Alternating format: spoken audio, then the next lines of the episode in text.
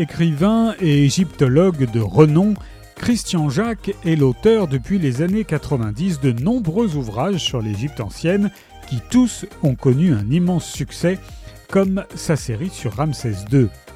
Mais c'est à Ramsès III, le dernier des géants, qu'il consacre son dernier livre qui paraît chez Ixo.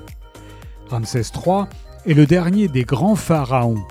Il a vécu de 1186 à 1154 avant Jésus-Christ. Vingt ans après son illustre prédécesseur Ramsès II et sans lien de sang avec ce dernier, il affronte des épreuves que seul un roi d'une envergure exceptionnelle peut surmonter.